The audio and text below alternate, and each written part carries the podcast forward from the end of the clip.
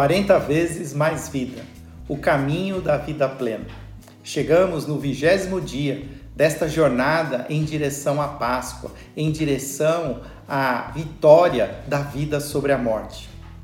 Ninguém imaginava que estaríamos neste momento passando pelo pior momento em que a pandemia do coronavírus está no Brasil. Estamos vivendo um endurecimento do isolamento social. A partir da segunda-feira, deveremos permanecer o máximo possível nas nossas casas, e tudo isso traz a nós e traz ao meu coração um pouco de desânimo, de cansaço, de falta de ânimo. Mas eu quero hoje repartir com você este versículo que Paulo escreve à igreja em Roma, que está registrado em sua carta aos Romanos no capítulo 12, versículo 12. Alegrem-se na esperança, sejam pacientes na tribulação e perseverem na oração. Paulo registra aqui três imperativos que nós não podemos deixar de praticá-los, principalmente em momentos como o que estamos vivendo agora, e, que vão nos trazer contentamento, vão nos trazer paz, ele diz, em primeiro lugar, que precisamos nos alegrar na esperança. Se formos olhar para as circunstâncias que estamos vivendo, para todo esse momento de crise política, crise na economia e na própria saúde, nossos corações ficarão cansados e desanimados. Mas o que Paulo está nos dizendo é que nós não devemos olhar para as circunstâncias, devemos focar na origem da nossa alegria que é na esperança, esperança viva que está em Jesus Cristo, o primogênito entre os mortos. Quando chegarmos na Páscoa, traremos à memória Jesus ressuscitando diante dos seus discípulos e trazendo uma nova realidade para nós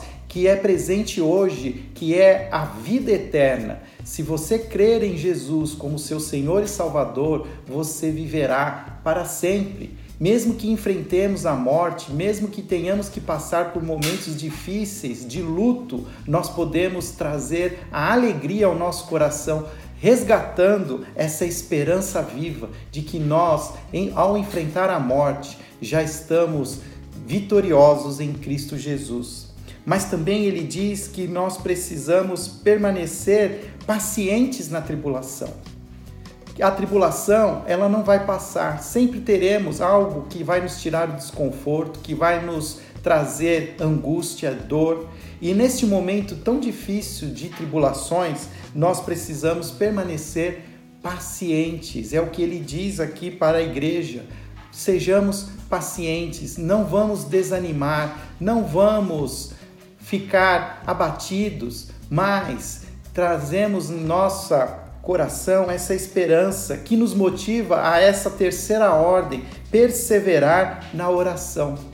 Perseverar na oração significa que nós não podemos simplesmente orar uma vez, mas precisamos orar em todo o tempo, em todos os momentos, em todas as circunstâncias. Devemos orar para que este tempo passe, para que Deus nos resgate deste momento difícil de dor e de angústia, mas também devemos orar para que Deus dê sabedoria às autoridades públicas, aos, go aos governantes, aos prefeitos, ao presidente da República, para que eles possam trazer o instrumento de Deus de alívio para a população, para o nosso país. Por isso, meus queridos, nesse dia, o meu desafio para você são três que nós nos alegremos na esperança viva que é Jesus, o Filho de Deus, o Salvador. Que sejamos pacientes em momentos como esse, de circunstâncias difíceis, de tribulação, e que possamos perseverar em oração. Não vamos deixar de orar, mas vamos dobrar os nossos joelhos em favor do nosso país, em favor da nossa igreja, em favor da nossa família, que possamos ser conhecidos como aqueles que oram, que intercedem e que se colocam diante do Senhor, clamando pela graça e a misericórdia do Senhor. Que Deus abençoe o seu dia, que Deus abençoe este sábado, que seja um sábado de paz e alegria, em nome de Jesus.